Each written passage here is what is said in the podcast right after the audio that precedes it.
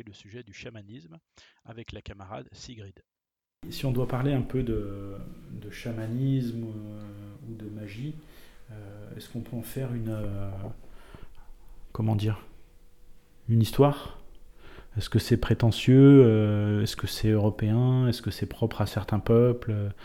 On va commencer peut-être par ça, une notion géographique peut-être avant de définir ce que ça peut être avec le chamanisme ou la magie, je ne sais pas. Alors le, chamanisme est un, est un terme tungouz, en fait c'est un, terme de Mongolie.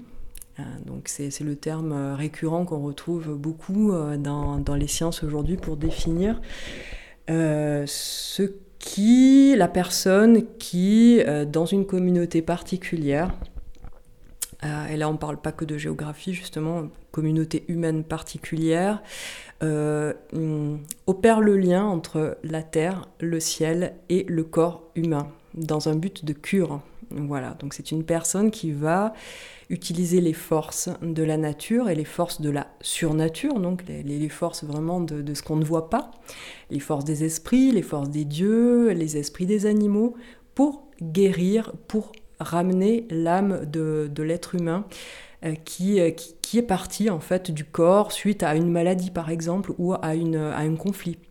Donc euh, on va parler plutôt de chamanisme euh, auprès des, populations dites traditionnelles. Or, c'est un mot un peu idiot parce que la, tradition, c'est partout.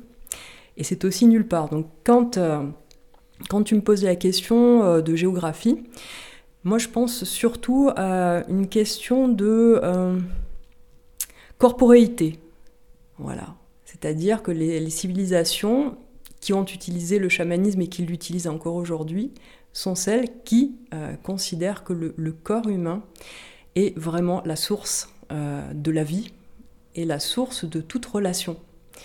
Ce n'est pas la machine, ce n'est pas la technologie, ce n'est pas le virtuel euh, qu'on prête à l'Occident euh, contemporain, on va dire l'Occident post-révolution industrielle, qui, qui, est pris en compte là-dedans. C'est vraiment le corps, la matière. Et c'est à partir de cette matière que le chaman va opérer justement ce lien entre l'esprit des animaux, des dieux, de la terre, et euh, la maladie d'une personne à soigner. Donc la corporéité est une notion essentielle euh, chez ces peuples dits traditionnels. Et euh, il faut revenir à cette corporéité pour comprendre ce qu'est le chaman. Alors le chaman a une on va dire, à un statut très particulier dans, les communautés, que ce soit euh, Tungus, que ce soit euh, en Afrique, que ce soit euh, au fin fond de la Lituanie, que ce soit en Sardaigne. donc c'est un statut à la fois admiré, craint, inclus dans la société, complètement à part. C'est difficile à comprendre. Hein. On a besoin du chaman, mais le chaman n'est pas un être ordinaire. C'est un être qui va transcender vraiment les, limites de la corporéité. Donc c'est un, être qui va discuter, dialoguer avec les esprits. Donc déjà, c'est quelqu'un qui euh, utilise un certain pouvoir qui est différent euh, du pouvoir euh, qu'on peut prêter à d'autres corporations, par exemple, qui sont présentes dans un village. Un meunier, par exemple, va avoir une certaine fonction, mais on comprend très bien euh, en quoi ça consiste. Donc tout, tout ce qu'il fait est traçable au niveau du corps, tandis que le, chaman transcende vraiment la normalité, on va dire. Donc c'est un être à la fois normal, puisqu'on le rencontre dans la plupart des, villages euh, dits traditionnels, et à la fois quelqu'un qui est un peu en marge. Donc il a vraiment un statut très malaisé. Pour reprendre un petit peu euh, ce terme de chaman et l'appliquer aux guérisseurs de nos régions de, France, donc ce qu'on va pouvoir appeler les tradis praticiens. C'est un peu la même chose.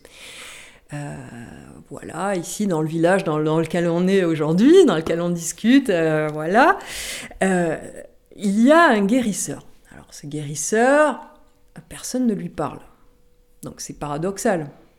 Personne ne l'invite. Par contre, en catimini, il reçoit tout le village. Mais plus encore, il reçoit vraiment des gens de 200 km, 100 km aux alentours qui viennent le consulter, mais pour leurs propres problèmes de corps. si j'ai mal au dos, je vais aller le voir. Mais par contre, je ne vais pas l'inviter à manger parce que c'est un ami. Donc on va le fuir de manière euh, normale, mais si soi-même on a un problème, donc anormal, on va aller le trouver. Donc c'est très particulier. C'est quoi C'est la, la, peur de, de, de, son pouvoir de perception qu'on se, se, trouve trop nu devant? Oui, alors euh, justement, c'est quelqu'un qui est normal au pays des anormaux, on va dire. Donc il devient, son rôle devient normal face à une maladie. Mais son être, son statut est anormal pour euh, le déroulement normal de, de la vie. Voilà, donc c'est très paradoxal. Euh, c'est quelqu'un qui a le, pouvoir de soigner, mais aussi quelqu'un qui aurait le pouvoir de maléficier. Un petit peu comme un médecin a le pouvoir de guérir, mais il a aussi le pouvoir de tuer. Donc ça, c'est quelque chose de très fort qui est, ancré dans, on va dire, dans, l'esprit humain, quel que, que, soit cet esprit et d'où qu'il vienne. Voilà, donc euh, le chamanisme est un petit peu semblable euh, d'où qu'on se trouve. Je suis allée en Amazonie, par exemple, j'ai vu agir donc euh, certains chamans. Bon, c'est pas pas très très différent de ce qu'on peut trouver par ailleurs sur Terre. Voilà. Et est-ce que leur, leur tâche, elle se limite à une fonction de comment dire de, médication ou, est-ce qu'on peut aller dans dans quelque chose de beaucoup plus euh, prédictif Alors, le, chaman va souvent se fier à certains signes dans le corps d'une personne pour comprendre ce qui lui arrive. Donc déjà, il faut qu'il sache lire les signes. Par exemple, quand euh, on va dire, ben, on prend l'exemple de la Sardaigne, un exemple que je connais assez bien. Euh, quand une personne est tarentulée, alors tarentulée, j'explique, ça, ça fait toujours rire en général. Quand elle se fait piquer par une araignée, le Latrocdectus euh, punctatus, donc c'est une petite araignée euh, très venimeuse qu'on retrouve l'été dans les champs. Donc en règle générale, c'est juste un mal physique. Mais par contre, le chaman et euh, chaman, c'est un gros mot pour la Sardaigne et pourtant. Le guérisseur, entouré euh, par euh, les villageois, vont danser et chanter autour de la personne qui a été piquée. Donc la personne qui a été piquée, c'est une sorte de tarantisme, on va dire. Hein. La personne qui a été piquée, mais on va réinterpréter les signes physiques de la personne piquée on va réinterpréter de manière sociale.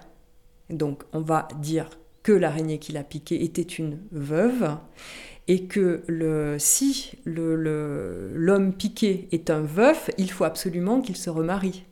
Et que socialement, euh, ça ne se fait pas de rester non marié. Voilà. Donc on va réinterpréter les signes physiques dans un sens social.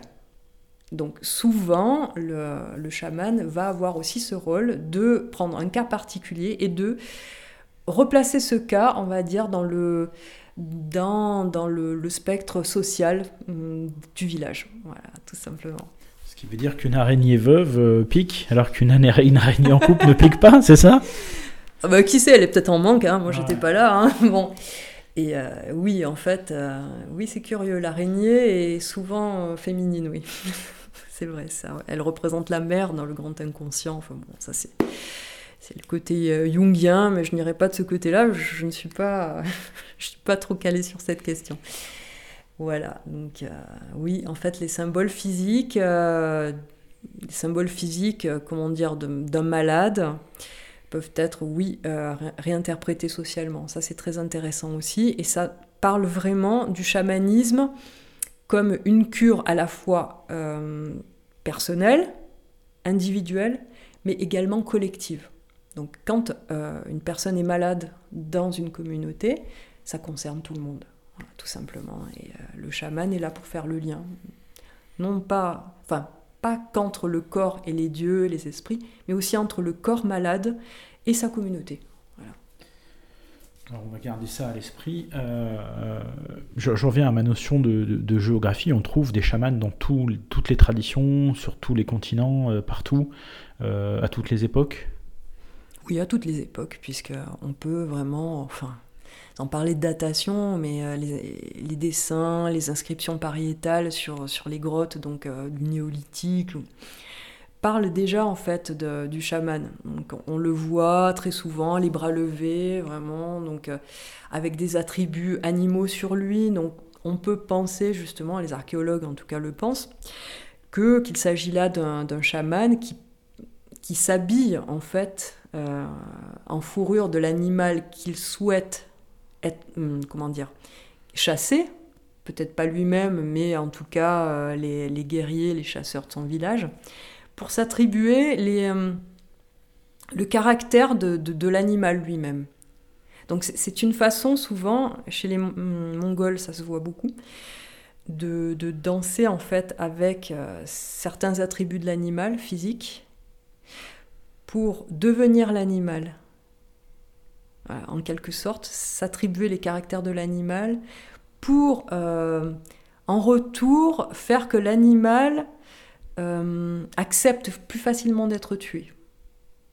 On a chez les Indiens d'Amazonie, par exemple, un peu la même fonction, c'est-à-dire qu'on va euh, rendre hommage à l'animal qui est blessé, qui va mourir, qu'on vient de chasser, en lui demandant pardon.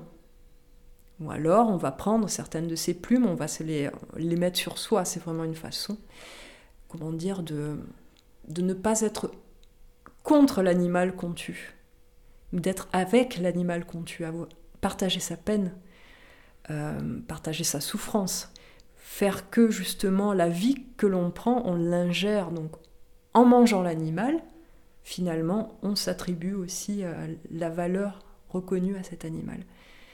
Et le, le chaman, son rôle va être justement de faciliter ce dialogue entre le chasseur et le chassé d'en faire une seule et même euh, entité, on va dire, qui est nécessaire à la vie. Et ça, justement, on le retrouve vraiment sur, euh, sur les murs euh, très anciens de Lascaux, ou bien, j'en sais rien, partout dans le monde, on a des inscriptions pariétales qui parlent du, du chaman et de sa, sa fonction d'intermédiaire. Oui. D'intermédiaire Intermédiaire, oui, c'est vraiment ça. C'est celui qui reconstitue l'unité entre le chasseur, le chassé, entre le Dieu et le corps. Et peut-être d'une certaine manière entre euh, cette perception de la nature, alors au-delà des animaux, mais euh, c'est peut-être lui qui va ressentir les endroits euh, qui permettent effectivement de guérir, les plantes, les arbres, enfin, on rentre, là on a un éventail, on a le choix, à toi de choisir. oh mon dieu, bon sang. Oui, alors oui, c'est quelqu'un qui perçoit la nature différemment, alors il perçoit la nature, oui. Alors dans, certaines euh, traditions, le chaman est aussi celui qui est, le simplet, le fou, le fada. En Provence, fada, ça veut dire animé par les fées. Hein, donc c'est quelqu'un qui a une perception très différente à la base de la nature et des autres. C'est un, être très souvent doué de sensibilité. Alors, soit on est chaman et euh, on est reconnu chaman comme dans certaines traditions, euh, on parle des Kalash par exemple, les Kalash indo-européens de, de l'Hindu Kush. Donc chez eux, on devient chaman parce qu'on a des qualités qui sont reconnues à un moment donné, quand on est jeune, et qu'on vient aussi d'une lignée, d'une lignée de chaman. Donc euh, il y a des signes comme ça qui font que euh, ah, une personne, oui effectivement, sait reconnaître certaines plantes une personne sait guérir donc avec ses mains, une personne a, reçu de sa grand-mère, j'en sais rien, certains mots très forts pour guérir, euh, des, voilà, des formules, on va dire, des formules magiques pour vulgariser un peu. Mais il n'y a rien de magique dans tout ça, c'est vraiment efficace. C'est une transmission de savoir héréditaire ou ça peut sauter des générations? Ah ben Les deux. Voir, ça peut s'apprendre. Voilà. à quel signe on reconnaît un, chez les chez les Kalash, à quel signe on reconnaît que quelqu'un a, ce, comment on peut dire cette force? Alors lors de certains lors de certaines fêtes communautaires, l'apprenti chaman ou le chaman en titre va tomber en transe. Donc voilà, ça, il va complètement euh, changer de, visage, regarder en l'air parce qu'il voit les esprits de la montagne par exemple. Il va aller vers les gens, il va parfois les bousculer ou les frapper. Il va leur dire euh, des vérités, on va dire, que dans le temps ordinaire, on n'oserait pas dire mais euh, il sait aussi, par exemple, aller vers quelqu'un, lui dire voilà, tu as telle maladie. C'est à ça qu'on reconnaît un chaman. Voilà. Puis parce qu'on connaît sa lignée aussi, hein, en règle générale. Euh, chez eux, c'est un peu plus compliqué de devenir chaman par apprentissage. Oui. Du, fait qu'ils soient entourés de, de populations musulmanes, c'est ça? Ah oui, alors il se passe une, sorte d'hybridation assez intéressante justement sur ces dernières années, euh, qui consiste justement à intégrer aussi certaines, comment dire, certaines techniques euh, divinatoires ou magiques en provenance des musulmans. Donc c'est assez intéressant parce que ça, fonctionne, mais ça fonctionne une fois que ça a été euh, réintégré à la manière Kalash, on va dire. Voilà. Donc c'est, euh, enrobé de, mm, du folklore Kalash. Alors tu parlais de, la société euh, qui, doit apprendre à gérer le positionnement de ces, chamans, et je crois que chez les, chez Kalash, ils ont, une manière bien particulière de leur permettre de, de se maintenir. Oui, par la pauvreté. alors c'est très intéressant parce que euh, il y a dans les sociétés amazoniennes, ça se fait aussi, euh, en Sardaigne, ça se fait également. Donc euh, la, personne en général qui s'enrichit est très mal vue. Donc une, personne individuelle n'a pas le droit de, de s'enrichir aux dépens de, de, ses frères et sœurs en communauté, on va dire. Et le chaman n'a pas le droit d'être différent chez les Kalash en tout cas, du fait de ses pouvoirs.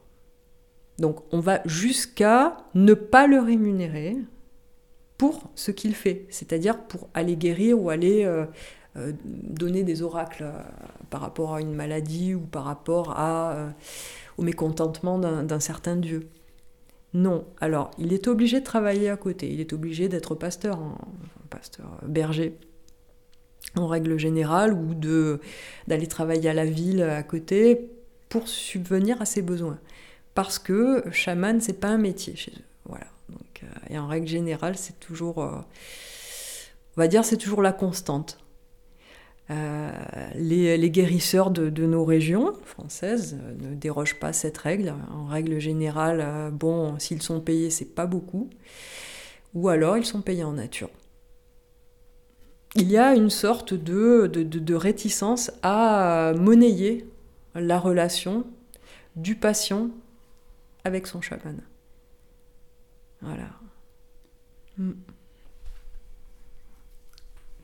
Et cette fonction euh, de, de, guérisseur, en tout cas, euh, cette manière d'appréhender le, euh, le, fait de, lui permettre de subsister dans sa communauté, est-ce que c'est géré différemment ailleurs? Est-ce qu'il y a des endroits où, où, où, il est, où il ne travaille pas, mais la communauté subvient à ses besoins Est-ce qu'il y a d'autres manières de lui permettre de, d'exercer dans, d'autres cultures? C'est vraiment une constante. C'est c'est vraiment, vraiment une constante. Et euh, je ferai un parallèle peut-être hardi avec euh, les, médecins chinois. Les médecins chinois qu'on ne paie que quand on tombe malade. Donc finalement, quand le médecin est là pour entretenir la santé de quelqu'un ou pour euh, renforcer ses défenses immunitaires, on ne le paie pas. Donc je pense que cette tradition-là s'est transmise depuis peut-être un fonctionnement chamanique du statut de médecin en Chine. Mais en tout cas, c'est vraiment une constante. L'argent, d'abord, l'argent est, comment dire, c'est pas quelque chose qui est international depuis longtemps en termes de, en termes de, de, paiement. Hein, donc c'est vraiment, vraiment beaucoup le, paiement en nature. qui, qui, prévaut. C'est ce, ce, qui, euh, ce qui fait aussi la relation de, entre le chaman et, le soigné, on va dire.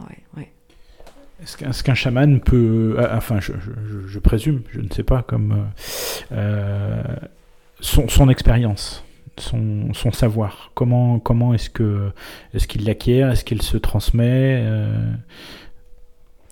Il y a plusieurs façons de devenir chaman.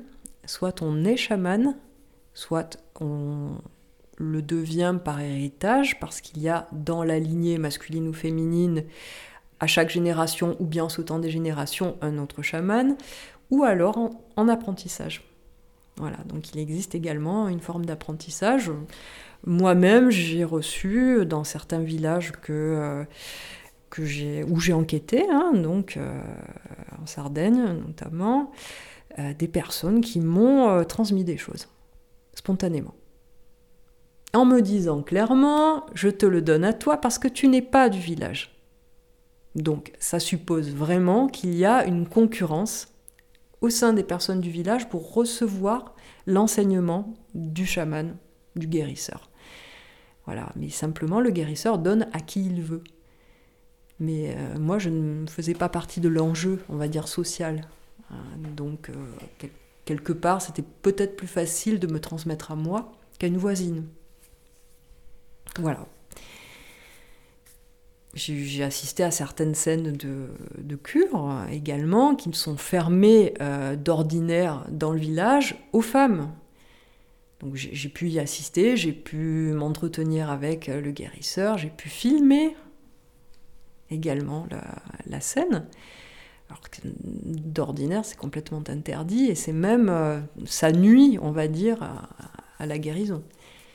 Mais je ne faisais pas partie de la communauté, donc finalement, je ne gênais pas. Je ne gênais même pas pour la guérison. Voilà. Donc il y a une implication peut-être, on, dirait aujourd'hui énergétique, en tout cas sociale, ça c'est certain. Euh, je ne représentais pas une menace, ni un enjeu, ni euh, je, n'étais pas quelqu'un qui était là pour, euh, pour voler un savoir. Or, dans certaines traditions également, il faut voler ce savoir pour devenir chaman. Ça, c'est une autre. Oui, ça, c'est. Et bien sûr et notamment euh, toujours en Sardaigne, donc l'endroit que je connais bien. Euh, oui, il y a certaines personnes, certains guérisseurs qui te disent écoute, je ne peux pas te donner directement les, mots, les paroles, euh, les paroles grandes, paragulas manas en sarde, ou les brebus, c'est-à-dire les, le verbe, les mots qu'il faut pour guérir, il faut que tu les voles il faut que tu les voles toi-même. Quand je, les pratiquerai, je les dirai vraiment euh, à mi-voix, pour que personne ne les entende, toi tu devras les entendre. Si tu les entends, c'est que tu es digne de les recevoir. Mais c'est pas moi qui te les transmets, tu dois les voler. Voilà. Ça, c'est une autre façon de devenir chaman. Est-ce que, est que là-dessous, il y a le sous-entendu euh, de la positivité ou de la négativité de ce qu'on peut faire de cet enseignement Alors, il y a des barrages en fait, qui a apparemment des barrages très très forts. Euh, le bien ou le mal qu'on peut faire, finalement, ne concerne que, euh, que le nouveau chaman et sa conscience. Parce que ce qui est transmis là, c'est un pouvoir. Ensuite, ce qu'on en fait ne, regarde vraiment que celui qui reçoit. Il n'y a pas d'enseignement là-dessus. Donc effectivement, on peut enlever le mauvais œil, mais on peut le donner aussi. Voilà. Mais euh, euh, ce que je... Oui. je ne me souviens plus du tout de ce que je voulais dire. euh, ouais. Non, je me souviens plus. Bon. c'est le problème du fil des idées. On était sur les notions de positivité et de négativité, et tu disais hein, ah. que ça concerne la conscience de, chacun euh, pour disposer du savoir, du savoir qu'il reçoit. C'est ça. Je dirais que ce qui concerne vraiment la, transmission et la réussite de la transmission euh, du chaman à son impétrant, c'est souvent aussi une question d'âge. Alors je m'explique. Une personne plus âgée peut transmettre à quelqu'un de plus jeune, mais par contre, si quelqu'un de plus âgé que le donneur se trouve dans la pièce, ça rate. Et tout le monde perd le pouvoir. Ça, c'est encore une autre configuration que j'ai rencontrée euh, également. Donc, notamment euh, dans un petit village sarde où euh, la dame guérisseuse a demandé expressément à son mari de sortir de la pièce quand elle m'a donné ses brébus, ses paroles fortes. Parce qu'elle perdrait le pouvoir, tout simplement. Voilà. Et ça, c'est pas un cas, isolé. Hein. Ça, c'est également attesté donc, à de nombreuses reprises. Il y a une question d'âge, oui. C'est toujours de plus ancien à plus, plus jeune. Voilà. Est-ce qu'il y a des, des, moments et des endroits où euh, on peut exercer plus facilement son rôle de, de, chaman euh, Je vais même commencer à utiliser le mot de magie parce mm. qu'il me brûle les lèvres depuis un moment. Alors, euh, parmi tous ceux que j'ai rencontrés, ça se passait vraiment à leur domicile. C'est-à-dire que les personnes qui voulaient guérir ou se faire traiter allaient au domicile du guérisseur. Ça se passe souvent chez eux et dans un décorum hyper simple. Souvent, ça se passe dans leur cuisine. Ou ça se passe vraiment dans, dans, la pièce vraiment où on reçoit les invités. Là, on est en configuration guérisseur, magnétiseur, ce genre de personnes Tout à fait. Par contre, les guérisseurs magnétiseurs, notamment ceux que j'ai rencontrés aussi, peuvent aller euh, à l'extérieur. Dans ce cas, c'est parce qu'ils ont été appelés par d'autres villageois pour, par exemple, euh, faire le rituel de, toujours en Sardaigne, de Sabila. Sabila, c'est l'aigle. Euh, le rituel de l'aigle, c'est, un petit peu... c'est pour repousser les aigles sur, comment dire, hors du territoire où il y a des, euh, des, fruits, de l'agriculture, des lapins qui appartiennent donc à cette personne qui demande le rituel. Donc, l'aigle vient et fait des ravages, et là, le guérisseur va sur le champ et va procéder donc à ce rituel-là. Rituel dont j'ai euh, recueilli aussi euh, les paroles fortes. Donc, mais bon, pour le moment, il n'y a pas d'aigle autour de moi. Et surtout, les vautours ici sont protégés, alors je ne vais surtout pas essayer. Je crois qu'on me maudirait. Voilà, donc le guérisseur sort aussi de chez lui. Après, il y a des lieux également, des lieux de pouvoir, euh, où le guérisseur va aller se, euh, on va dire, se reconstituer un petit peu, parce qu'il perd aussi beaucoup d'énergie. Alors énergie, c'est le mot, euh, c'est le mot un peu à la mode, le mot valise. On peut tout mettre derrière énergie. Euh, énergie, c'est la force vitale, c'est ce que Jeanne Favre-Saada, la célèbre euh, ethnologue euh, française, a étudié dans le bocage normand. Donc elle a étudié les guérisseurs là-bas et la magie, justement. Donc te faire plaisir, je vais utiliser ce mot qu'elle appelle la force. Voilà, donc ça c'est la force. Et les guérisseurs appellent ça la force sur son terrain de, on va dire, sur son terrain scientifique. Euh, les miens peuvent utiliser euh, d'autres termes. Il y en a qui, euh, qui utilisent le mot de, Saint-Esprit, par exemple, s'ils se rattachent à la tradition chrétienne. Mais on peut utiliser le terme de mana, on peut utiliser le terme de dire, de force vitale. Hein. C'est vraiment euh, une conception très vitaliste de la vie. Euh, qui consiste à penser que euh, bien, il y a un fluide qui traverse toute chose et tout être et qui le constitue en tant que tel, en tant que vivant, qui le nourrit. Et donc à partir de ce fluide, les maladies peuvent survenir en manque de fluide, ou euh, trop de fluide, ça peut rendre aussi malade. Enfin voilà, donc il y a certains lieux qui réguleraient euh, ce flux énergétique, on va l'appeler comme ça, et euh, des personnes qui, connaissent bien donc l'acupuncture de la terre, la dite acupuncture de la terre, avec les comment dire des endroits un peu particuliers. On va parler des mégalithes, Hein, voilà, des, choses comme ça, donc euh, qui viennent se ressourcer à cet endroit-là euh, et prendre leur énergie là. Alors, on, est beaucoup dans, dans, quelque chose de très, comment dire, irrationnel pour, pour, un très grand nombre de personnes qui vont écouter cette, cette émission, s'ils arrivent jusque-là, mais, mais pour ceux qui pensent qu'il y a quelque chose autour de nous et qu'on a perdu le lien avec ce quelque chose. Qu'est-ce que ça a donné cette étude dans le, bocage normand pour essayer de ramener un peu de rationalité? Qu'est-ce qu'elle a tiré comme conclusion de, fait d'étudier les, endroits et les personnes?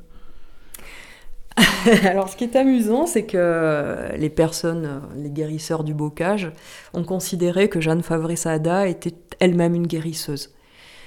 Et je l'ai moi-même rencontrée, hein, cette femme, donc qui est âgée maintenant, mais qui, elle a tout à fait des mains de guérisseuse. Enfin bon, ça c'est ma façon de, voir les choses. Euh, là, c'est plus euh, la scientifique qui parle, mais c'est la personne qui pratique un petit peu. Donc, euh, alors. Alors je te coupe, mais du coup, du coup, présente-nous un peu quand même ton ton, ton, ton domaine d'études, parce que histoire de savoir un petit peu sur quoi tu t'appuies. Alors moi, je suis anthropologue et, euh, j'étudie euh, des rituels qui se font aujourd'hui euh, et qui, traitent justement de l'énergie. Alors ces rituels-là peuvent être le, fait de, guérisseurs ou pas. Donc il y a des personnes qui réinventent des rituels à destination de groupes afin que ces groupes ben, euh, retrouve un bien-être, retrouve un équilibre euh, énergétique. Voilà, donc toujours pour parler d'énergie, ça se passe dans, les lieux sacrés, ça se passe dans les mégalithes. Voilà. Ça, c'est mon domaine d'étude. Je documente ce phénomène donc, qui est très très courant aujourd'hui euh, en Occident. Hein. donc, on va parler de revival, mon Dieu, quelle horreur ce mot de revival. Euh, c'est-à-dire qu'aujourd'hui, je pense qu'il y a un manque dans nos sociétés, tout simplement. On peut dire retour aux sources aussi. Oui, retour aux sources, carrément, bien sûr, oui, tout à fait. On peut oser. Euh, quand il y a un manque social, quand le, chaman n'est plus là, on va dire officiellement, quand on est dans une société hyper euh, rationnelle, je mets des guillemets à rationnel, hein, parce qu'il n'y a pas plus rationnel que la magie. Si la magie ne fonctionne pas, ben la magie cesse d'exister, tout simplement. Euh, il n'y a aucun être humain sur Terre qui pratique quelque chose qui ne marche pas. Donc je ne suis pas là pour euh, dire... Il y a des charlatans quand même. Oui, bien sûr, bah, cela prospère malheureusement sur le crédit de, de, de, ceux mm, qui fonctionnent bien, voilà, on va dire, de ceux qui guérissent vraiment. Donc, euh, je connais énormément de personnes qui, après être allées chez le médecin, sont parties chez, le guérisseur pour, euh, pour leur dos, pour, n'importe quoi, mais voilà, on vous dira que lui a réussi. Alors, on va pas parler de placebo, on va parler de plein de choses, mais bon, euh, dans ce cas, comment est-ce que les animaux guérissent Comment est-ce que les enfants et les bébés guérissent également? Voilà, ça c'est ma question. Alors, je t'ai coupé tout à l'heure sur euh, Jeanne Quesada, du coup. Alors, Jeanne Favre-Sada. donc oui, cette femme, donc cette femme, ce qu'elle en a conclu, c'est qu'en fait, elle a été elle-même maléficiée et qu'il lui est arrivé des tas de choses. Et qu'elle n'a pas pu expliquer elle-même, elle le dit clairement dans son livre, qu'elle n'a pas pu du tout élucider euh, ce mystère-là, euh, en tout cas pas rationnellement, avec, euh, avec toute la science qu'on peut posséder et la technologie aujourd'hui, notre sacro-sainte technologie qui, remplace les religions défuntes. Non, on ne, peut pas, on ne peut pas l'expliquer. Quand ça fonctionne, du moins, on ne peut pas l'expliquer. Alors, c'est comme ça. Voilà. Elle a été initiée à des tas de choses. Elle-même a tiré les cartes. Donc, euh, voilà. Elle, euh, elle, a fait une enquête, une très très belle enquête qui reste à ce jour euh, pas du tout égalée hein, en France parce que ce sujet reste tabou dans les sciences et voilà en anthropologie on a tendance à penser que bon bah tout ça c'est du charlatanisme et comme c'est pas un sujet sérieux ben on va pas va pas aller le, chercher euh, c'est une bonne façon de rétablir la la différence entre eux et nous hein. donc euh, en anthropologie on en parle souvent on dit euh, eux ah, eux c'est les sauvages c'est les autres les exotiques alors les exotiques ça peut être aussi les gens du bocage normand ça peut être les gens de notre village. Ça peut être les gens qu'on ne considère pas comme instruits, pas civilisés, qu'on jette dans une sorte de poubelle anomique. Donc si on ne peut pas les étudier parce qu'ils sont pas sérieux, ben, ils n'existent pas. Mais si, ça existe. La pratique existe, euh, le corps, qui est le support vraiment de la guérison qu'utilisent ces gens, euh, existe malgré la virtualisation qu'il subit aujourd'hui. Nous sommes faits de, matière, de chair et de sang, et ces gens-là parviennent à des résultats donc par ce biais. Voilà. Donc euh, du moment où ça existe, eh bien il faut l'étudier. Hein. Voilà.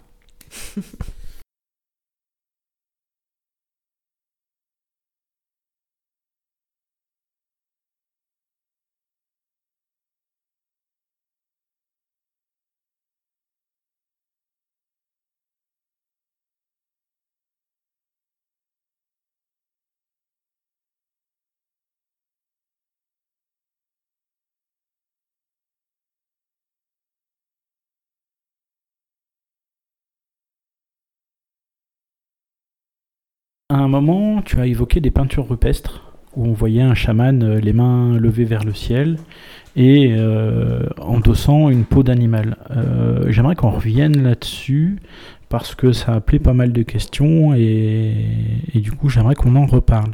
quel genre d'animal ils, endossaient et, et, pourquoi on les voit avec une peau d'animal au moment où ils invoquent? Enfin, c'est un peu comme ça qu'on peut l'interpréter. Oui, ils invoquent euh, l'esprit, euh, l'essence même de l'animal, voilà, c'est-à-dire ses qualités. Donc les qualités que symbolise l'animal. Donc finalement, on revêt moins l'animal que le symbole de l'animal. Quand on le porte, on intègre, on ingère même les qualités qui sont prêtées à cet animal. Et euh, justement, hum, le chaman, en faisant son rituel qui précède la chasse très souvent, s'attire les, qualités finalement de l'animal, devient presque le, le, parèdre, donc un homologue de l'animal qui va être tué. Donc il s'agit euh, comme ça d'analogies symboliques qu'on retrouve très très souvent dans les rituels, puisque le, rituel manie euh, l'analogie euh, sur tous les plans. Hein. donc voilà, le rituel, c'est une série de métonymies.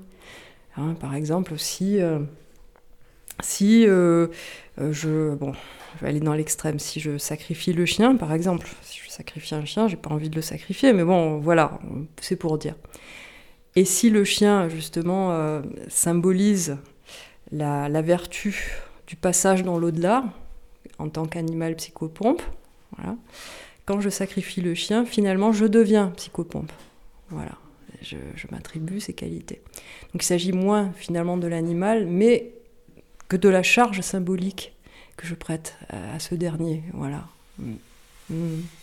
Alors, puisque tu parles d'animaux psychopompes, parce que euh, c'est, on a souvent reproché aux sorcières avant de les brûler, justement, de, de s'incarner dans, dans, certains animaux.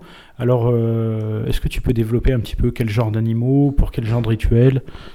Alors on a très souvent euh, eu la figure du chat qui est associée à la sorcière de manière très classique le chat, la chouette, très souvent.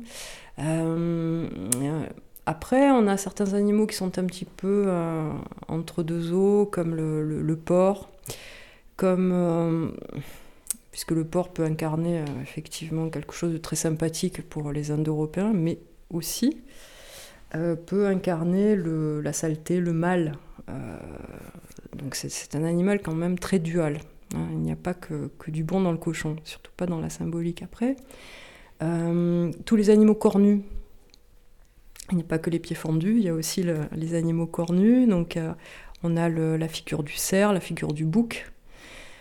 Donc tous ces animaux-là étaient prêtés à la sorcière un petit peu euh, en tant que familiers, c'est-à-dire un, esprit, malin, un esprit qui, chevauche, comme on dit dans les pays où la possession existe, qui chevauche un animal, donc qui intègre l'animal. Donc le chat, par exemple, est, compris comme un animal démoniaque, par exemple, pour les chrétiens. Mais bon, que faire hein, C'est la, on va dire, la, réincarnation d'un dieu euh, égyptien, donc forcément, il va être euh, non pas divinisé, mais diabolisé par les chrétiens. Donc ça, c'est assez classique. Donc voilà, la sorcière a des, animaux familiers. donc ces animaux. Donc, elle va les utiliser dans ses rituels de manière traditionnelle pour, invoquer le, symbole, le symbole derrière, cet animal. Par exemple, bon, pour le porc, ça va être la, luxure, pour le, le, bouc aussi. ensuite, le chat, ça va être la ruse, ça va être la perfidie, ça va être euh, la traîtrise. Euh, voilà, bah, tout ça, il faut savoir que la sorcière a été tellement, tellement vilipendée par les chrétiens que ce qui nous en reste aujourd'hui, c'est tout le négatif qui est associé à ces animaux. Alors que forcément, euh, surtout chez les Indo-Européens, ils sont tous sauf négatifs évidemment. Donc euh, ce qui est euh, négatif chez les chrétiens ne peut être que euh, formidable pour nous. Voilà, des, des, animaux à se réapproprier, bien sûr. le, le, cheval blanc, le cygne? Oui, alors le, cheval blanc, en Irlande, oui, oui. Le, cygne, alors ce sont des, effectivement des animaux qu'on dit psychopompes, donc qui, qui font traverser l'âme du défunt qui lui font traverser cette vie, euh, de cette vie à l'autre. Donc ce sont des animaux qui accompagnent effectivement le défunt qui n'est pas tout seul. On est encore dans l'idée de la communauté, même dans le passage. On n'est pas tout seul. Voilà. Et pour revenir à cette idée du, voyage de l'âme, euh,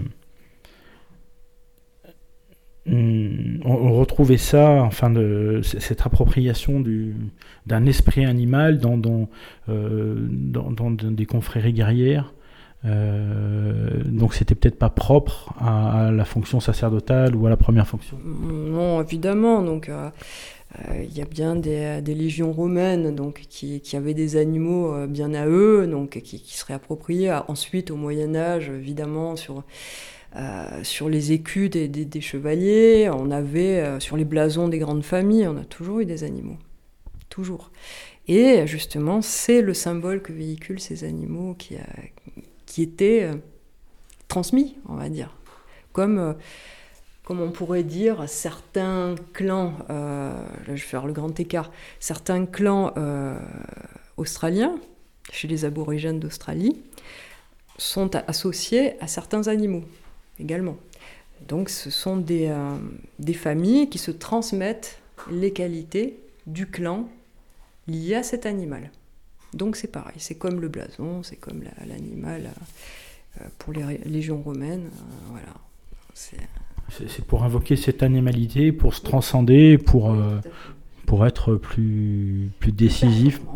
Plus performant, et puis euh, l'être humain vit dans l'idéal du héros. Hein, donc euh, ça c'est sûr. Euh, tous les êtres humains, pour ça, sont égaux là-dessus. Ensuite, on n'est pas égaux sur les, animaux choisis. Ça c'est normal, puisqu'on n'a pas le même écosystème suivant qu'on habite en Mongolie, en Chine, en France ou en Afrique. Donc ça c'est sûr. donc, mais par contre, c'est cet idéal du héros donc qui va rendre mythique une quête à travers des, des sortes de figures tutélaires comme ça. Donc il n'y a pas, euh, dans le mythe, il n'y a pas que euh, des, êtres humains, hein, comme des dieux, des esprits, des démiurges, euh, qu'on aimerait finalement, à qui on aimerait ressembler. Il y a aussi les animaux. Voilà. Là, on n'est plus effectivement dans le dualisme judéo-chrétien. On prête à l'animal des qualités qu'on aimerait avoir. Donc il ne s'agit pas d'une infra-humanité. Hein. donc le règne animal, euh, finalement, dans, le système holiste pré-chrétien, on est euh, dans le même règne. Donc c'est pour ça que les qualités sont euh, perméables de manière plus, plus facile.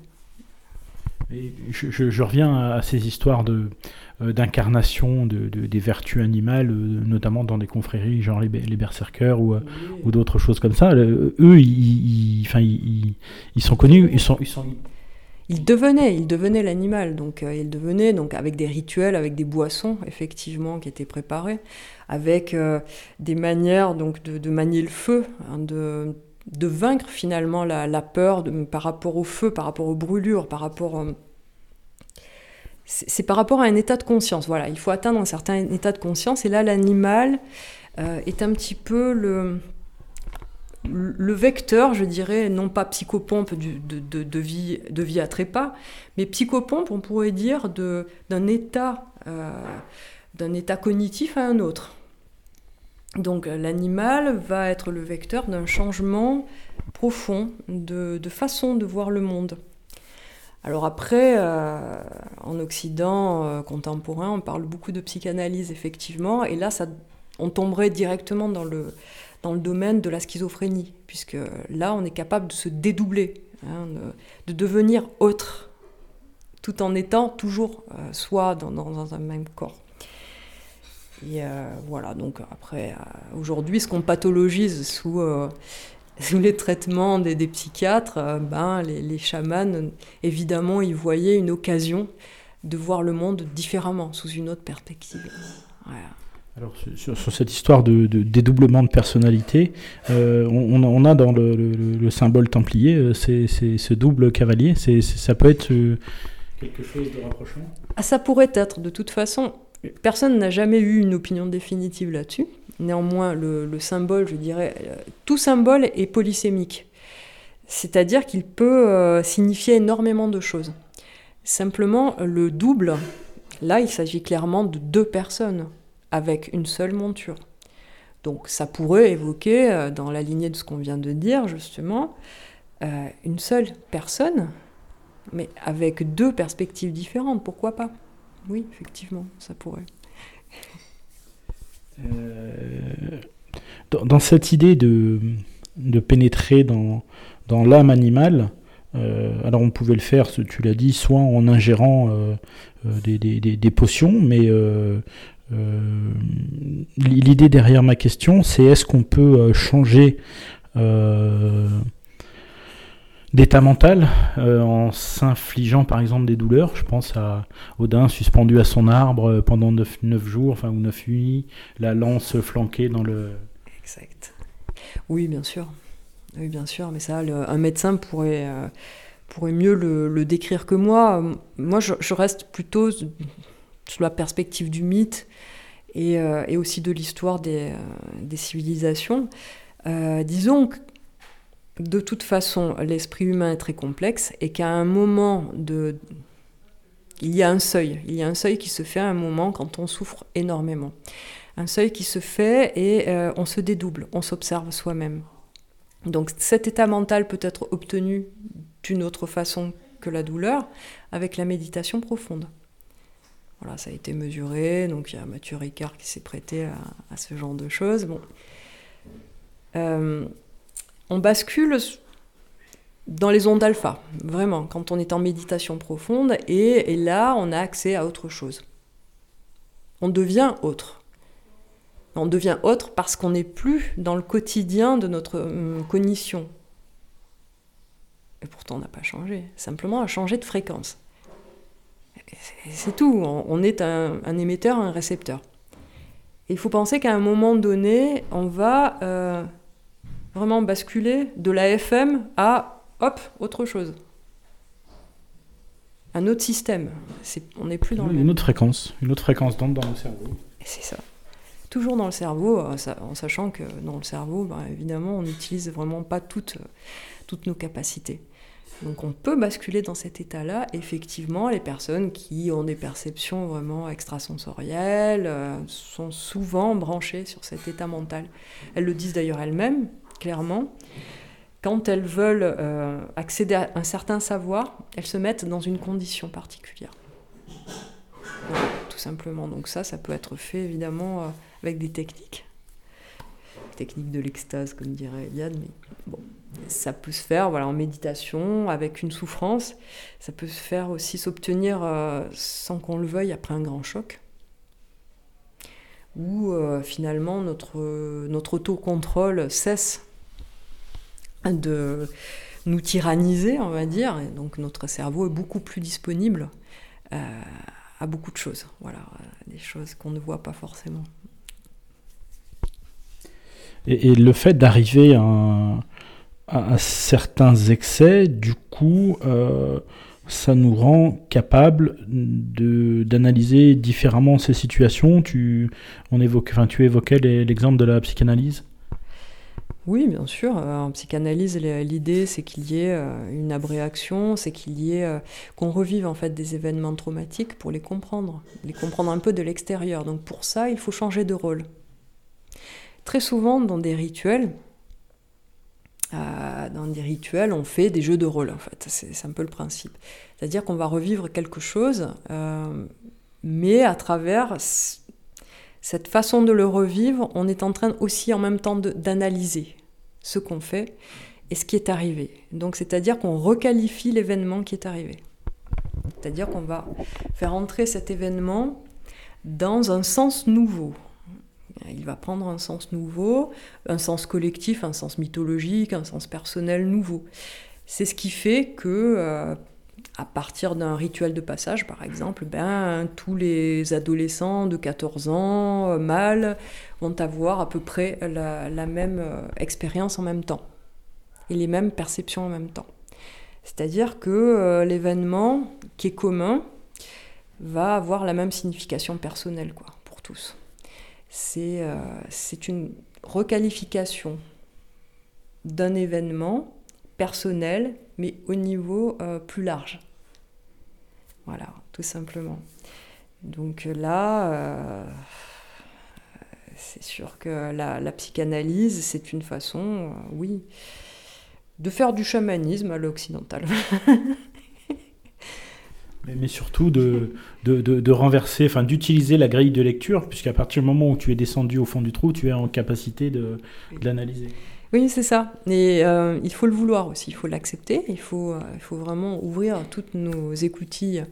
Hein. Il faut accepter de, retrouver en soi un événement traumatique, hein. je, reprends leur terme, un événement traumatique, quelque chose qui a été vraiment très pénible, il faut savoir l'affronter.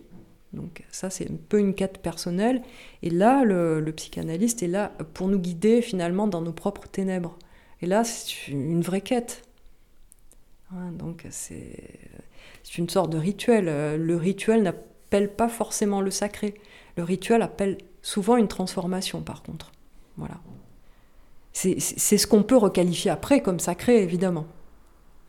Hein, cette transformation. Et donc sur ce, sur ce chemin de, de reprise de conscience un petit peu de soi, euh, de, de, de, retrouver son animalité, c'est quelque chose d'important? Comment on peut faire ça? Bah déjà en cessant euh, de croire au dualisme judéo-chrétien. Je pense qu'il faut opérer une, vraie rupture, là, une rupture anthropologique vraiment très profonde. Euh, le jour où on se retrouvera soit dans notre corps et qu'on retrouvera l'animalité de notre corps, parce qu'on est dans le règne animal, qu'on cessera de, croire en des, excusez-moi, je vais dire un gros mot, des conneries, hein, donc des conneries euh, qui nous séparent de nous-mêmes. Là, oui, effectivement, on redeviendra ce qu'on était, sans forcément prendre des, cachets, des antidépresseurs. Alors, je sais que tu, euh, tu te méfies un peu de, de, toute cette spiritualité New Age, mais il y a quelque chose qui est assez en vogue, euh, euh, qui, qui, est la quête de l'animal totem. Ça peut être un, c'est quelque chose qui, qui, peut être un, un, début de, un début de travail sur soi? Oui, bien sûr, ça peut être un vecteur. De toute façon, tout est bon, pas que dans le cochon. C'est, tout est bon pour retrouver justement, comme tu dis euh, ce chemin vers soi, un soi entier. Alors pourquoi pas passer par la métaphore de l'animal Et l'animal totem, effectivement, aujourd'hui, qui est utilisé euh, dans beaucoup de secteurs New Age, hein, donc, euh, est un bon moyen, je pense, pour se penser soi-même, mais à travers un autre. Voilà, parce que la question de l'autre avec un grand A nous traverse et nous questionne énormément, nous, occidentaux contemporains. Donc euh, on ne sait plus qui on est, donc euh, la question de l'autre est forcément euh, toujours présente. La musique, les vibrations, c'est quelque chose qui est efficace pour changer de fréquence? Forcément, le, son, le son est à la base de, la vibration. Et nous-mêmes, nous vibrons. Nous vibrons, notre cœur bat, tout notre corps vibre quand on sait l'écouter. Vraiment. Tout est vivant, tout est, tout est mouvement, tout est son. Et euh, les, euh, les spiritualités indiennes, notamment, euh, qui sont reprises dans le New Age d'ailleurs très très largement, nous sont accessibles aujourd'hui grâce à ce biais pour une large partie, hein, euh, sont un bon moyen aussi de, se reconnecter à ce son, ce son primordial.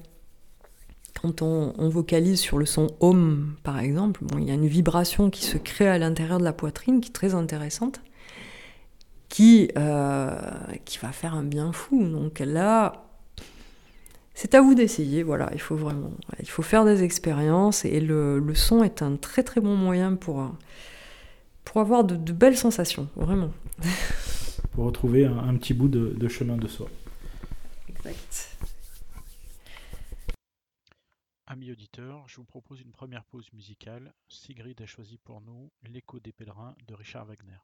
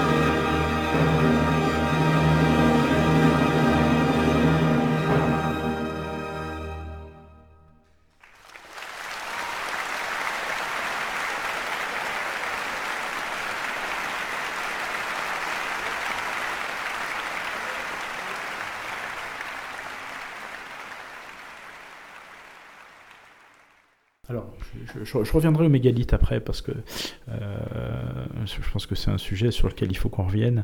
Euh, mais du coup, euh, tu disais, tu, parlais de la notion de cure. je vais juste faire une parenthèse.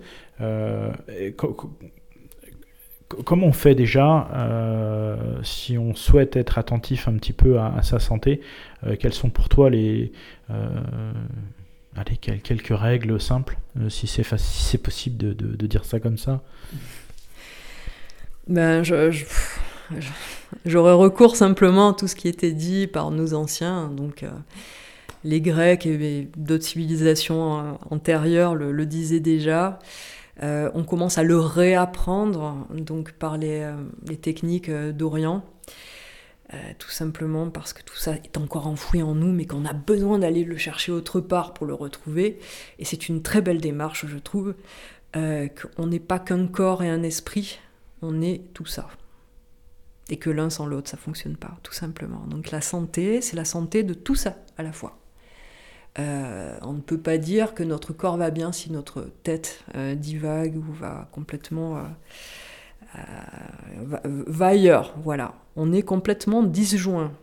On ne peut pas avoir une bonne santé si vraiment on ne fait pas qu'un seul. Ce qui a fait beaucoup de mal en fait à notre civilisation européenne, c'est la notion de dualité. Alors la dualité, évidemment, on les retrouve chez les Grecs. Mais euh, cette dualité, donc entre le corps et l'esprit, donc un corps euh, moins bien que l'esprit, euh, a été renforcée par l'arrivée du judéo-christianisme donc en Europe donc une, doctrine qui, qui, a repris finalement euh, les canons euh, grecs, certains canons grecs qui parlaient donc de dualité, et s'est imposé un petit peu sur, euh, sur une notion de holisme qui était vraiment antérieure, c'est-à-dire qu'on a avant ce, dualisme. Holisme. Alors le holisme, c'est une façon de considérer l'être humain dans sa plénitude et sa totalité. C'est un tout c'est un tout, il n'y a pas le corps d'un côté, l'esprit de l'autre, et l'âme, et ceci et cela. Non, on est un seul. On est vraiment une unité. Alors, euh, Descartes a fait beaucoup de mal aussi euh, à la médecine, je dirais, en premier, en considérant vraiment qu'un organe était un.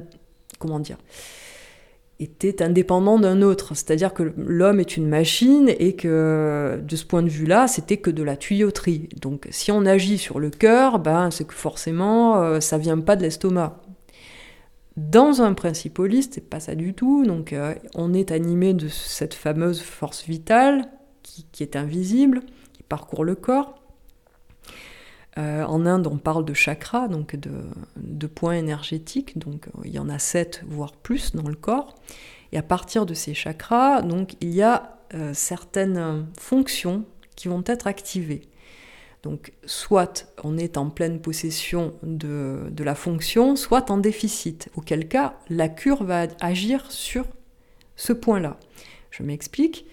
Par exemple, le chakra de la gorge, donc qui régit les émotions. Donc, si vraiment euh, ce chakra n'est pas libre, eh bien, euh, la personne va avoir des maux de gorge à répétition.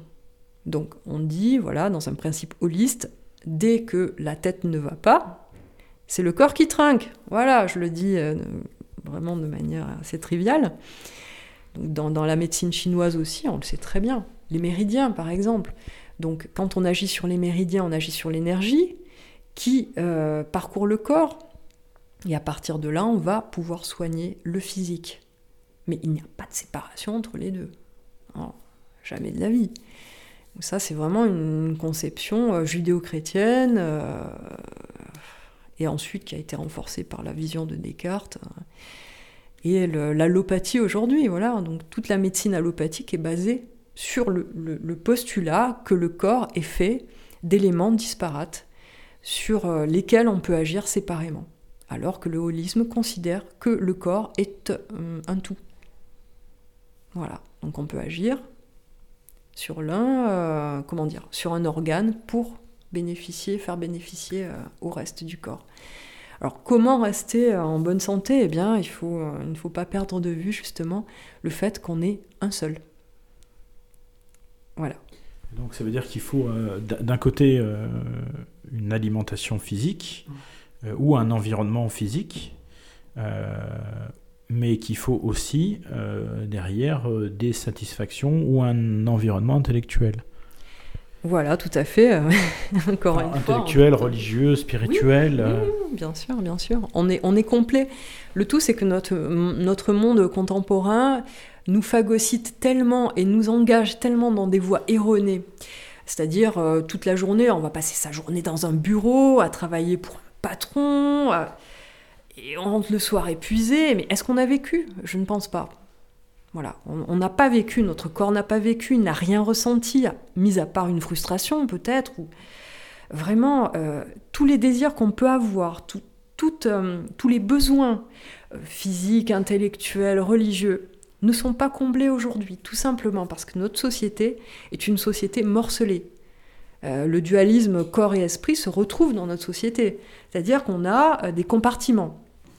Mais non, on ne peut pas ranger un être humain dans un compartiment. Un, être humain n'est pas qu'un employé de bureau à un moment donné. Un être humain est un tout. Et euh, je dirais même que son emploi de bureau euh, lui nuit gravement. Euh, la, santé, c'est justement se sentir vivre. Est-ce que vous vous sentez vivre après une journée de boulot Vous n'avez rien à foutre de ce boulot, en parlant cru. Est-ce que vous vous sentez vraiment vous? Est-ce que vous êtes encore vous? Est-ce que vous savez encore qui vous êtes? Est-ce que vous vous appartenez? Est-ce que vous êtes encore un corps? Alors après ça, bien sûr, il y a les petites pilules roses du, psy, hein, donc le psy qui va euh, renforcer l'illusion en donnant des antidépresseurs. Oui, mais l'antidépresseur est justement le révélateur de, ce manque, de ce besoin, de, ce problème. C'est un problème de santé. Voilà, le fait qu'on se sente, qu'on se sente comment dire, divorcer de soi-même, je dirais. Divorcer de soi-même. Mais alors, avant, on avait peut-être les communautés avec certains rites qui, à certains moments de l'année, nous rappelaient qu'on pouvait avoir une existence propre. Euh, ça, forcément, dans la société moderne, euh, euh, voilà, ça, ça, a disparu. Ça a disparu. L'homme moderne est seul. Moi, je parle de l'homme contemporain, contemporain et occidental, parce que, je veux dire, par ailleurs, les choses sont un peu plus nuancées, on va dire. Hein. donc, dans une communauté, l'individu n'est pas un individu, il est une partie d'un tout. Donc déjà, bien sûr, il y a un problème de liberté qui se pose à nous, hein, nous, euh, contemporains, occidentaux. Comment est-ce que je pourrais vivre dans une société aussi fermée et entourée de règles, euh, comment dire, qui contraignent l'individu dans un statut ascriptif, c'est-à-dire un statut euh, duquel on ne peut pas sortir. Hein, l'individu tout seul n'est rien dans une société traditionnelle. L'individu est quelque chose par rapport au collectif. Mais, en contrepartie, cet être humain-là n'est jamais seul. Il n'est jamais seul, c'est-à-dire que du berceau à la tombe, on retrouve justement des rituels qui vont intégrer toutes ces émotions, toutes, ces, changements physiques, tous ces changements, euh, comment dire, familiaux, intégrés à quelque chose de, déjà connu, à une mythologie commune. Donc finalement, tout ce qu'on traverse a déjà été traversé par les ancêtres. Qu'est-ce qu'on a perdu là? Il faudrait que tu sois un peu plus concrète, si tu peux donner des exemples de, Bon, bah, les rites de passage, tout simplement. Donc euh, là, je parlerai de la Provence, hein, tout simplement. Il y en avait déjà, enfin, encore en Provence à la fin des années 60. Voilà, les, rites de passage, par exemple, les, relevailles après le, après l'accouchement. Euh, donc, euh, on entoure la, jeune mère, par exemple, de, euh, d'attention, et après quelques jours, elle peut se relever, mais il y a une grande fête qui est, qui, est faite autour d'elle, il, y a, voilà, il y a un accompagnement. C'est-à-dire que cet événement est replacé, événement personnel, est replacé dans un grand tout collectif dans lequel il prend sens.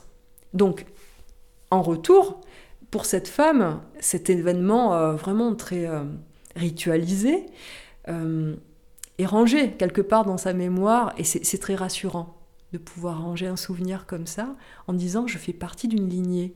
Je ne suis pas toute seule à avoir vécu ça. D'autres ont souffert avant moi, d'autres ont eu les relevailles avant moi. Donc je m'inscris dans quelque chose de normal, une normalité.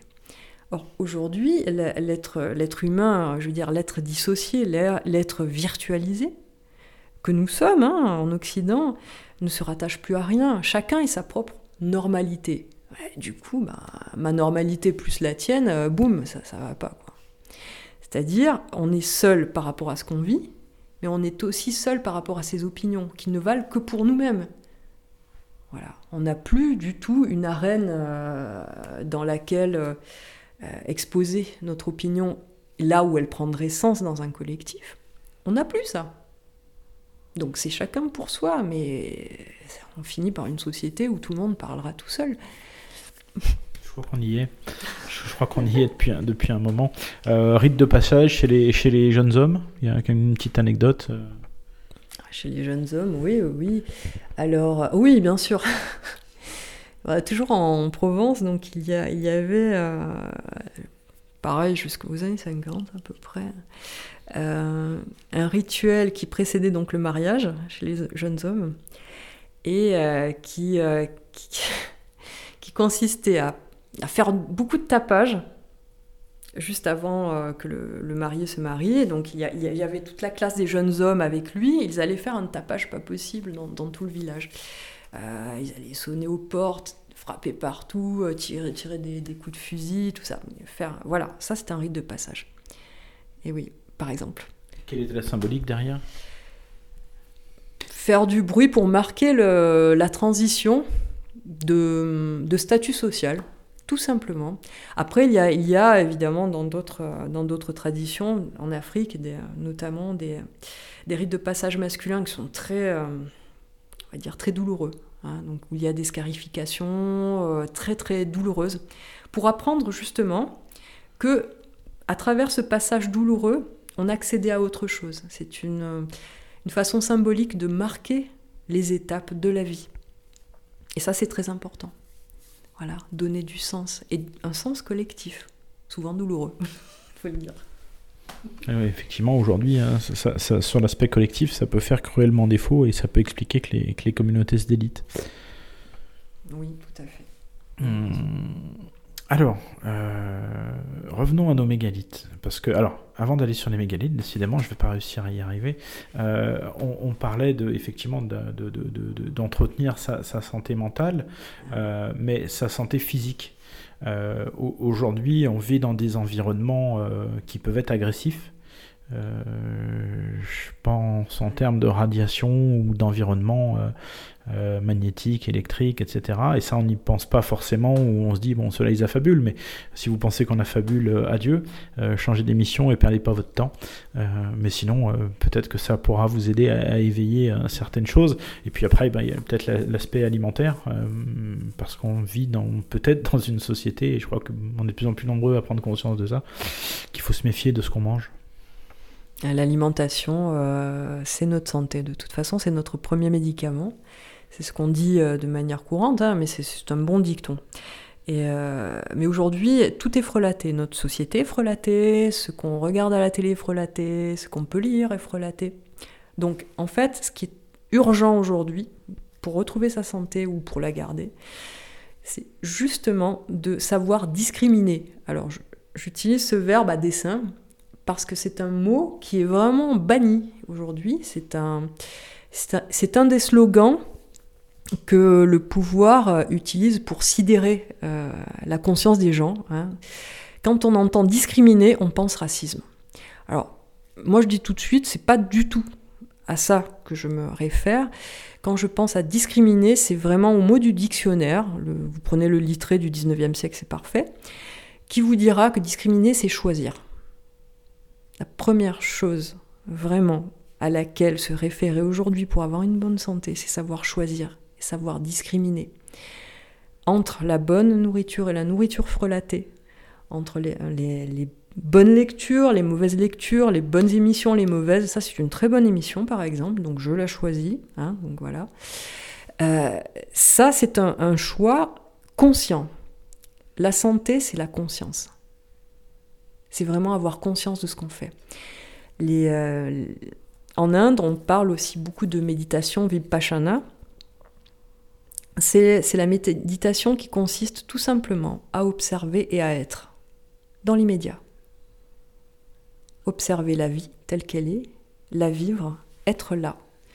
Quand on est comme ça, quand on est dans cette optique-là, euh, la santé, ça devient un choix. C'est-à-dire, on le fait en conscience. On choisit en conscience les aliments. Si on choisit de manger bio, c'est dans un réflexe de survie aujourd'hui. Euh, on, va, le faire vraiment pour soi-même, pour la terre également. Voilà. Ça, c'est un réflexe écologique. Et l'écologie, c'est pas qu'un mot à la mode, c'est pas qu'un parti politique et surtout pas. C'est tout le contraire. L'écologie, c'est le sens de l'équilibre. Dans un corps, on appelle ça l'homéostasie, c'est-à-dire l'équilibre entre toutes les forces et toutes les fonctions.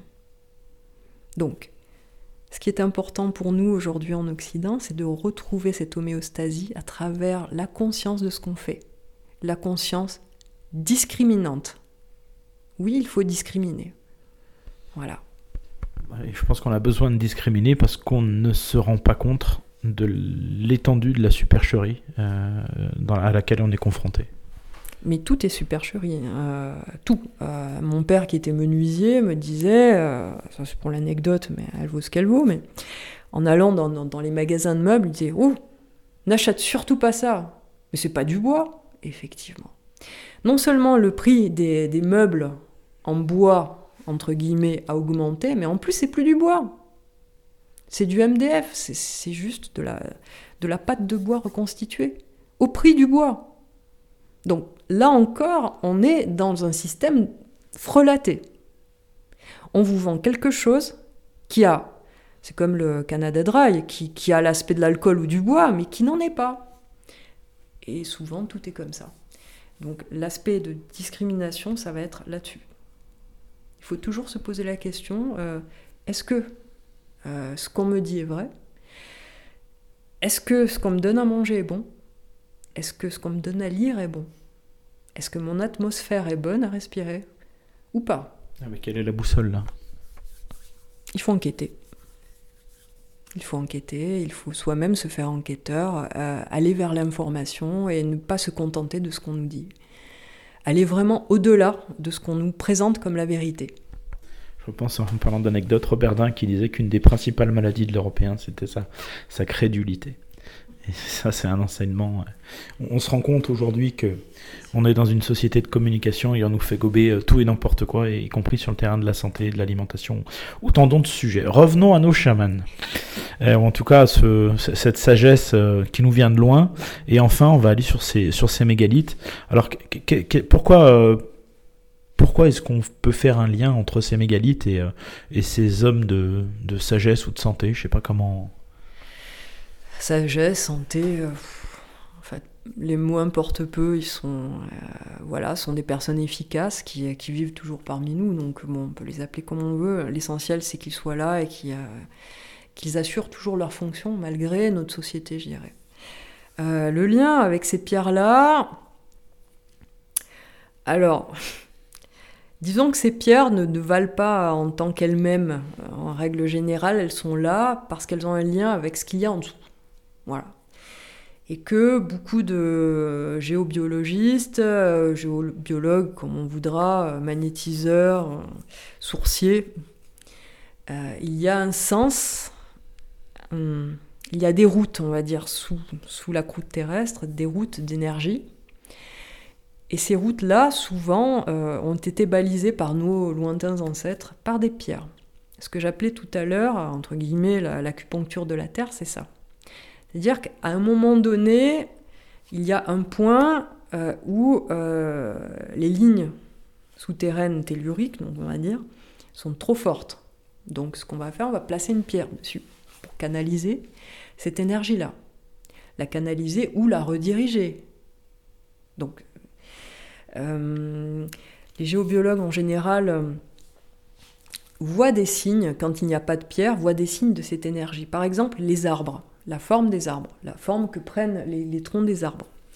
Donc il y a certains arbres qui sont complètement déportés par rapport à leur point d'enracinement.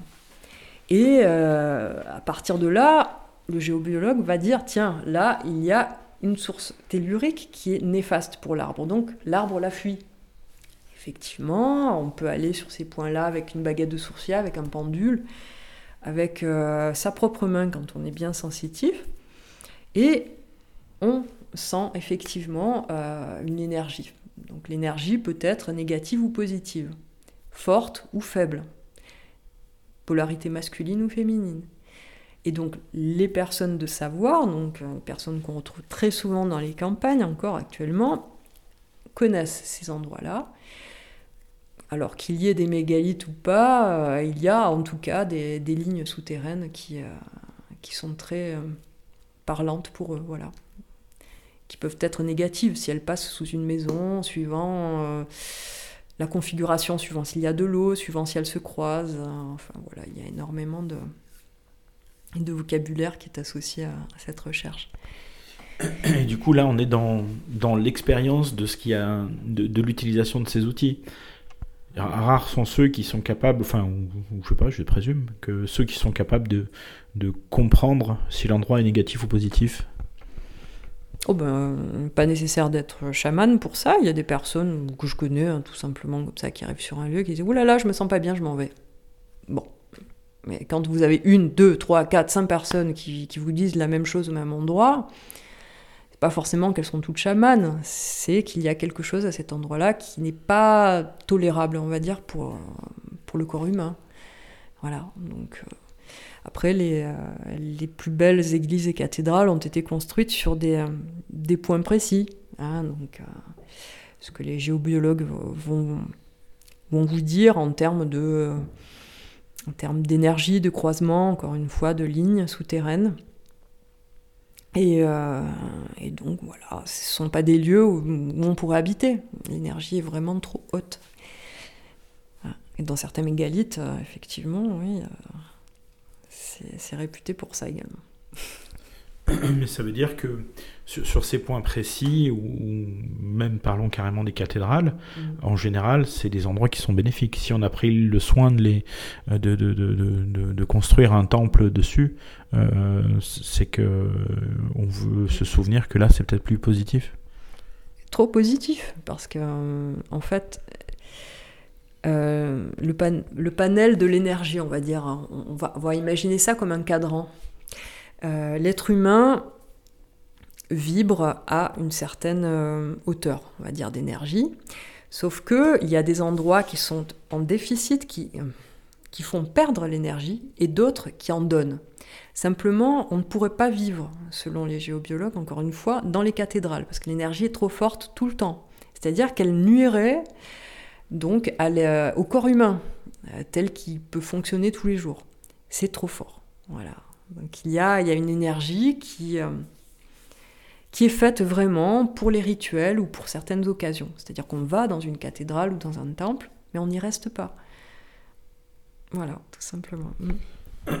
Ces mégalithes, euh, on, en retrouve beaucoup euh, en Europe occidentale et, souvent euh, on les associe à la culture celte.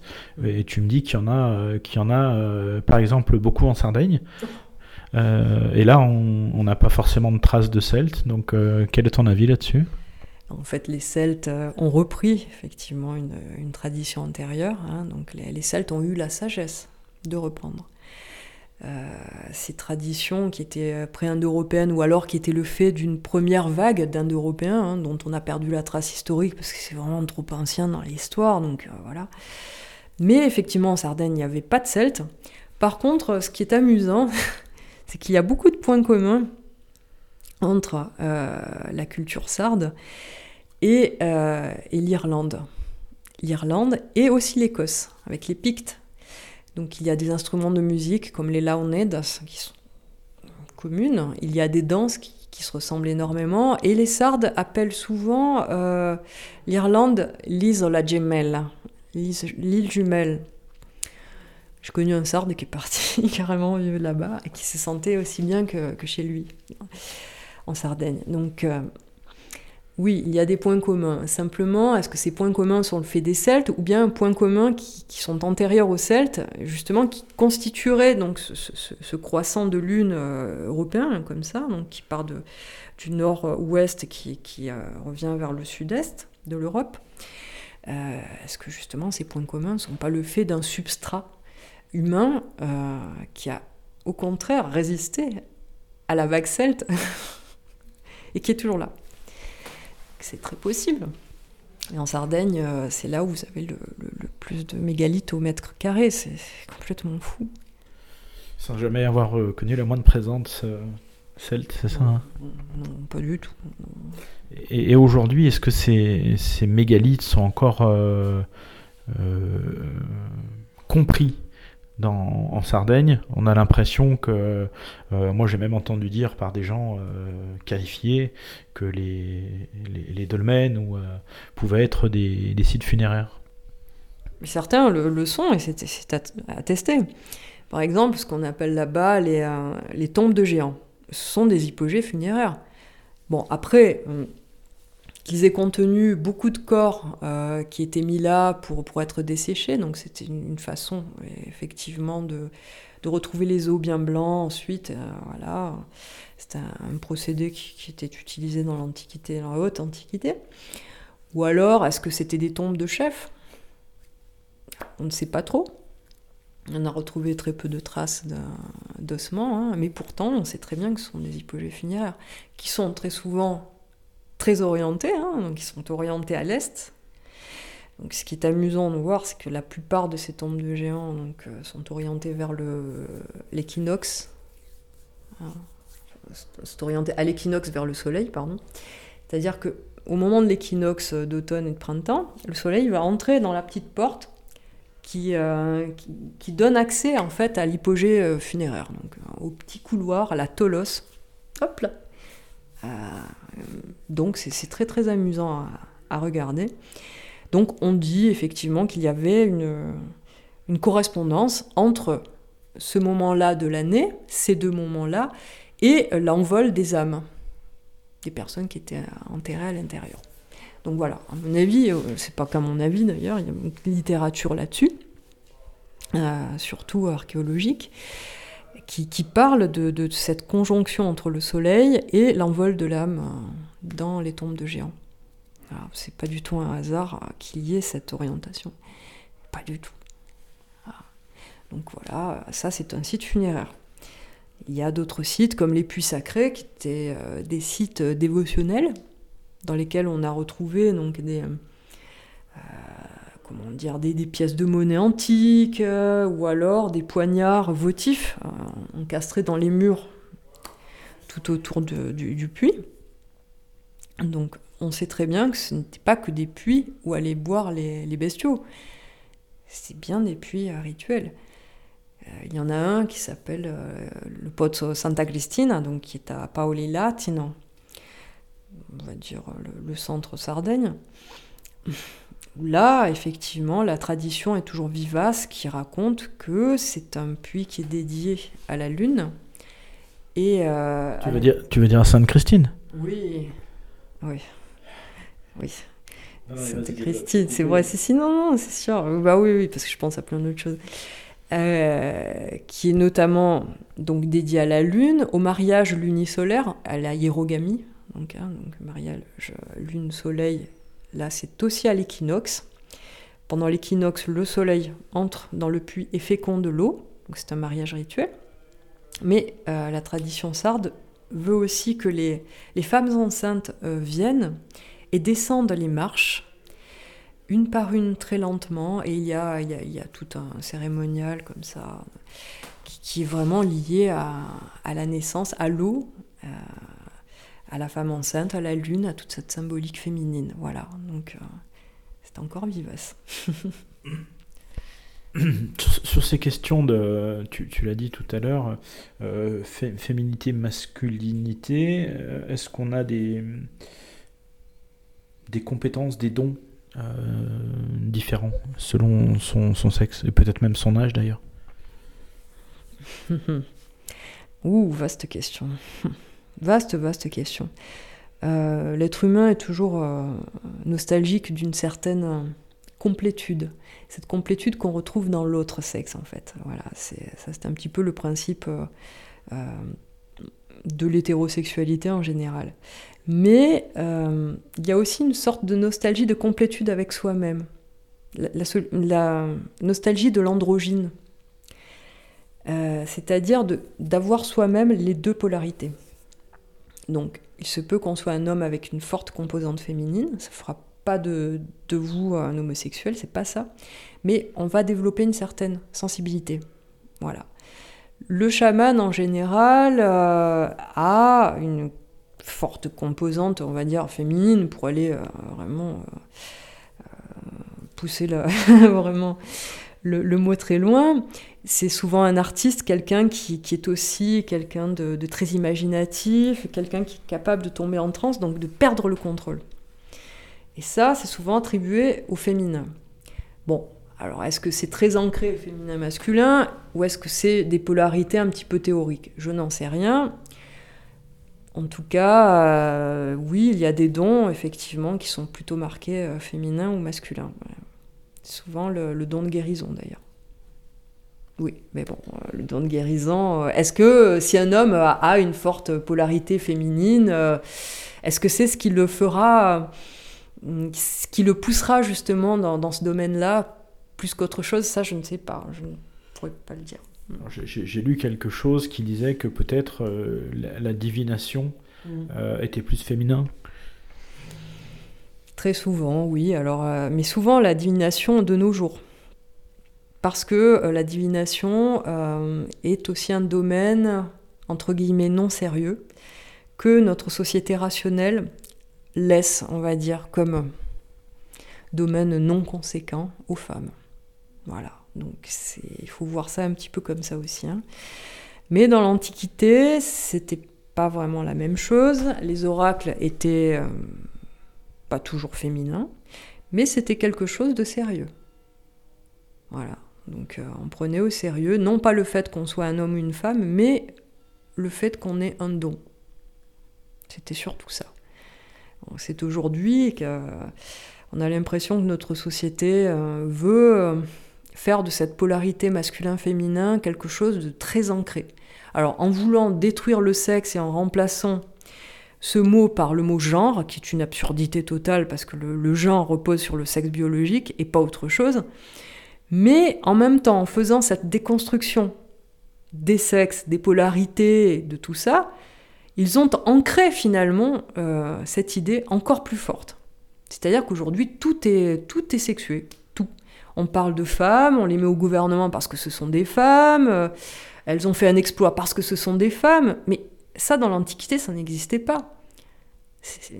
Non, dans une Antiquité empreinte de holisme et de mythe, l'homme et la femme étaient beaucoup plus libres qu'aujourd'hui, libres d'être ce qu'ils étaient.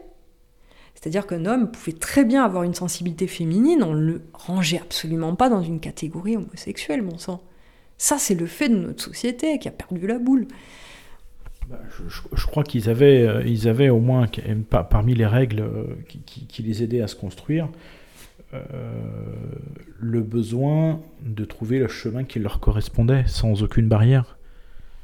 Oui, sans aucune barrière, à la manière d'Ulysse qui poursuit sa quête, mais aussi à l'intérieur de, sa propre société où c'était quand même plus, dirigé, plus orienté.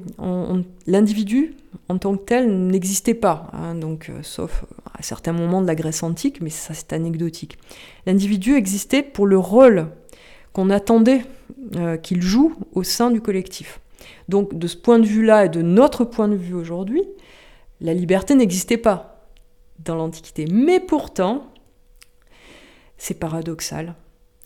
Quand on est... Euh, inclus dans un collectif, quand on est rassuré euh, au niveau de sa vie personnelle, de, des événements que, l'on traverse, paradoxalement, on est peut-être plus libre. Beaucoup plus libre que l'être humain actuel qui est livré à tous les vents. Peut-être, oui. Oui. Libre de suivre son destin comme ses ancêtres. C'est là peut-être quelle est la liberté.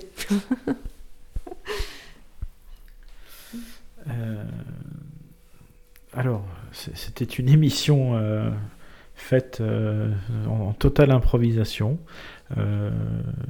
Est-ce qu'il y aurait des sujets qu'on n'a pas abordés et, qui pour toi sont importants ou un message que tu voudrais passer sur un chemin à suivre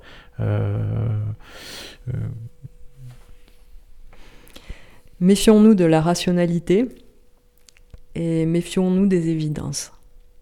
Il faut essayer toujours de voir ce qui se passe derrière le, voile, hein, le voile des apparences ou de ce qu'on nous présente comme la vérité. La vérité, toujours au bout d'une recherche, toujours, au bout d'une quête. Elle ne peut pas apparaître comme ça. Donc moi, je n'ai pas de, vérité à donner, mais simplement, si j'avais un seul conseil, c'est euh, faites votre expérience par vous-même, discriminez. Voilà, ben, moi, je terminerai par, euh, par une phrase que j'ai vue euh, dans une église en Bretagne. C'est étonnant ce que je dis là, mais euh, c'est l'église de Trémont-Rintoc, si jamais vous, vous, passez dans le coin. et sur l'arrière de, de cette église, il y a une petite porte qui permet de rentrer à l'intérieur, et la, devise qui est inscrite, c'est la, la porte étant dedans. Voilà. Donc je vous invite à, à suivre votre, votre propre boussole intérieure, euh, se méfier de la rationalité euh, et puis euh, de faire confiance un peu plus à, votre intuition, à votre instinct, parce que bah, c'est la seule boussole que vous aurez dans toutes les situations et, comme nul n'est omniscient, voilà. Bah écoutez, merci pour ce petit moment partagé. Merci Roberto, merci infiniment, merci, bah, merci à tous les auditeurs et puis longue vie. Hein. à bientôt, au revoir.